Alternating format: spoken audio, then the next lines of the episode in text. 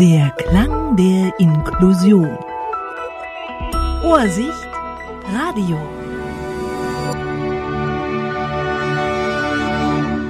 Wo seid ihr? So der Titel eines Workshops im Berliner Friedrichstadtpalast, veranstaltet vom BSA, dem Berliner Spielplan Audiodeskription. Antworten auf die Frage, wie macht man Werbung für kulturelle Teilhabe von blinden und sehbehinderten Menschen? Zum Beispiel für den Besuch von Musik- und Sprechtheateraufführungen mit Audiodeskription, aber auch für den Besuch von Museen. Vertreterinnen und Vertreter überwiegend aus der Öffentlichkeitsarbeit von Berliner Museen und Theatern, aber auch von blinden Selbsthilfe- und Hilfsorganisationen waren gekommen, um diese Fragen zu diskutieren und zu resümieren. Ich sprach mit Imke Baumann, der Leiterin des BSA, und fragte zunächst nach der aktuellen Situation. Wir geben uns Mühe, die Leute zu erreichen über erstens ein möglichst gutes Programm, ein vielseitiges Programm, ein genreübergreifendes Programm und wir versuchen sie zu erreichen über alle möglichen Kommunikationskanäle, die wir nutzen. Das, das sind solche Sachen wie Newsletter. Das ist aber auch ein Audioangebot oder auch ein Leseangebot, ähm, was sich um das ganze Thema herumrankt. Das ist die telefonische Spielplanansage, die es einfach sehr leicht macht. Man ruft eine Telefonnummer an und dann hat man das gesamte Programm, wird einem da vorgelesen. Und dann gibt es noch, noch andere Dinge natürlich. Also wir sind auch gelegentlich sehr aufsuchend. Wir hatten vor kurzem auch wiederum organisiert vom Theaterbeirat einen, einen schönen Workshop, hm, wo wir es, wo wir eine Gruppe von, von Menschen aus dem Blindenhilfswerk in die Volksbühne locken konnten zu einer wunderschönen Führung und dann auch hier in den Friedrichstadtpalast zu Weiß. Und das ist sehr gut angekommen. Das, das war sozusagen ausgesprochen, äh, ja, ich würde es schon aufsuchend nennen. Ja, Berlin ist eine große Stadt. Berlin hat ein großes Kulturangebot. Der Prozentsatz von Menschen, die sich für Kulturangebote interessieren, ist begrenzt innerhalb einer sowieso kleinen Community. Das sind nun mal Blinde und Sehbehinderte. Das ist ja auch relativ übersichtlich. Wir machen uns wahrscheinlich aktuell auch schönerweise alle gegenseitig Konkurrenz. Also es gibt einfach sehr viel Angebot und man hat sehr viel, was man aussuchen kann. Deshalb sind wir vielleicht eigentlich zu Unrecht gelegentlich über unsere Zuschauerzahlen etwas enttäuscht. Vielleicht zu Unrecht, ich sage es mal sehr deutlich. Also die Angebotsvielfalt, die wollen wir ja möglichst beibehalten. Die ist ja ein Vorzug einer großen Stadt wie Berlin.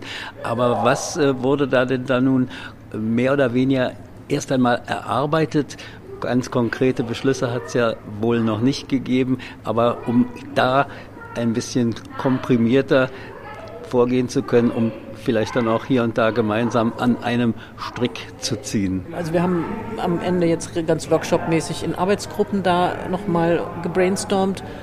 Hm, ein Punkt, der sich da, glaube ich, immer durchzog, ist, das Angebot insgesamt muss sichtbarer werden. Und zwar nicht nur als Spezialangebot in einer Nische, in einem in einem Spezial-Newsletter, in einem Spezial irgendwas, sondern es muss sozusagen überall immer einfach sehr selbstverständlich mitkommuniziert werden.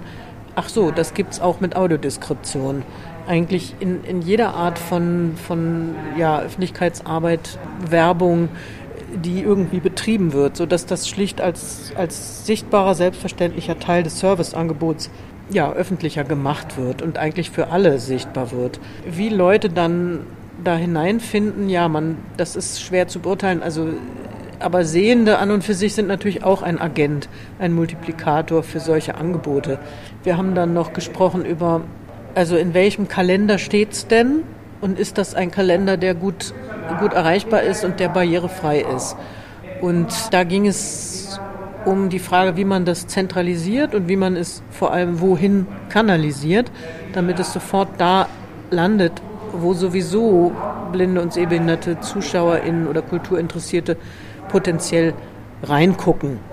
Und da ist in jedem Fall eine spannende Kooperation eben angedacht worden zwischen Berlin Bühnen, was so ein, ein Datendrehkreuz wurde, das genannt ist, und äh, andererseits ähm, der äh, Hörinfo-Seite des DBSV, die ja auch ein da Datendrehkreuz ist, aber eben das, wo, wo blinde Menschen sich sofort einfach gerne informieren über audiodeskriptive Angebote.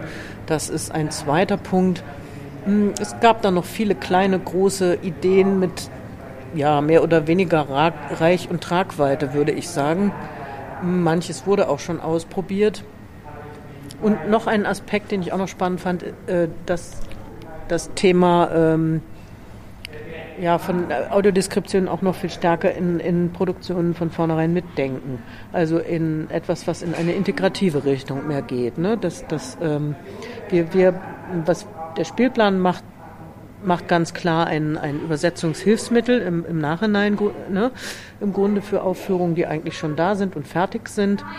Mm, Im Allgemeinen sucht, wird es auch überhaupt erst ausgesucht, wenn die Aufführung herausgekommen ist, also Premiere gehabt hat. Aber natürlich kann man in bestimmten Genres das auch von vornherein viel stärker integrativ mitdenken und dadurch auch natürlich wesentlich sichtbarer machen. Gerade in dieser Hinsicht ist es dann auch gut, wenn Audiodeskription all überall eine Selbstverständlichkeit ist und das wird sie dadurch, dass sie überhaupt bekannt ist, ob nun bei den Künstlerinnen und Künstlern als auch beim Publikum. Und selbst wenn es ein Publikum ist, das mit äh, Audiodeskription zunächst einmal gar nicht mitgedacht werden muss, die dann einfach nur wissen, was es ist und auch an andere, die es dann dringend benötigen, äh, weitergeben können. Da gibt's was, da ist was. Ich habe da was gesehen, was gehört, was gelesen. Was würden Sie meinen, was sollte bei der nächsten Tagung, beim nächsten Treffen da weiterführend passieren? Ich denke mal, auf jeden Fall steht fest, es sollte weitere Konsultationen in der Hinsicht geben. Ich fände, glaube ich, ganz sinnig, wenn sich hier eine ja, Theaterarbeitsgruppe bilden würde in, aus den Häusern, die sich mit dem Thema jetzt schon befassen, die einfach weiter diskutiert, die die vorhandene Maßnahmen weiter diskutiert, die ähm, zusammen an Ideen arbeitet und an Netzwerkstrukturen. Ja, sowas wie ein, ein runder Tisch ne, für, für das Thema. Also das hier ist ja jetzt unsere Initiative gewesen und dann durch den Theaterbeirat äh, organisiert und auch thematisch festgelegt. Ne? Also das Thema gefunden. Das ist schön, aber es sollte einfach irgendwie kontinuierlicher passieren können und ohne dass da jetzt so ein Akteur das anstoßen muss, das also einen Impuls geben und, und sonst funktioniert es nicht. Ne? Das finde ich ist schade. Oder es wäre schöner, wenn sich da etwas bilden würde, was sich einfach kontinuierlich immer weiter trifft.